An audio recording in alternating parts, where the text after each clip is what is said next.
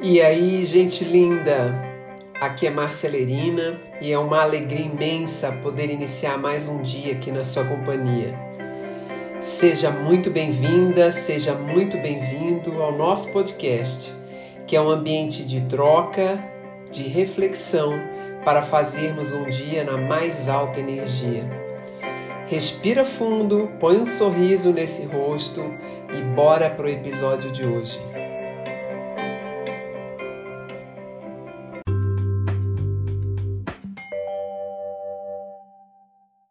Entrei numa loja para comprar produtos para o meu cabelo e cabelos brancos não são fáceis de ser tratados. E não tinha o produto que eu estou acostumada a comprar. Então, conversa vai, conversa vem com a vendedora.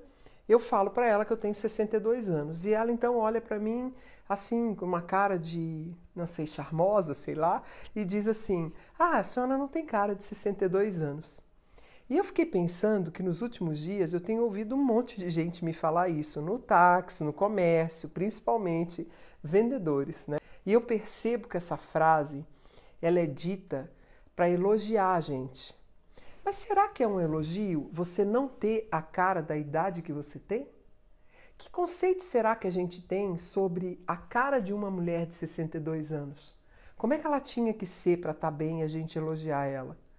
Será que a gente imagina que 62 anos é uma idade meio caquética, que a pessoa tem que estar depressiva, toda caída ou feia? Não sei, eu tenho refletido sobre isso.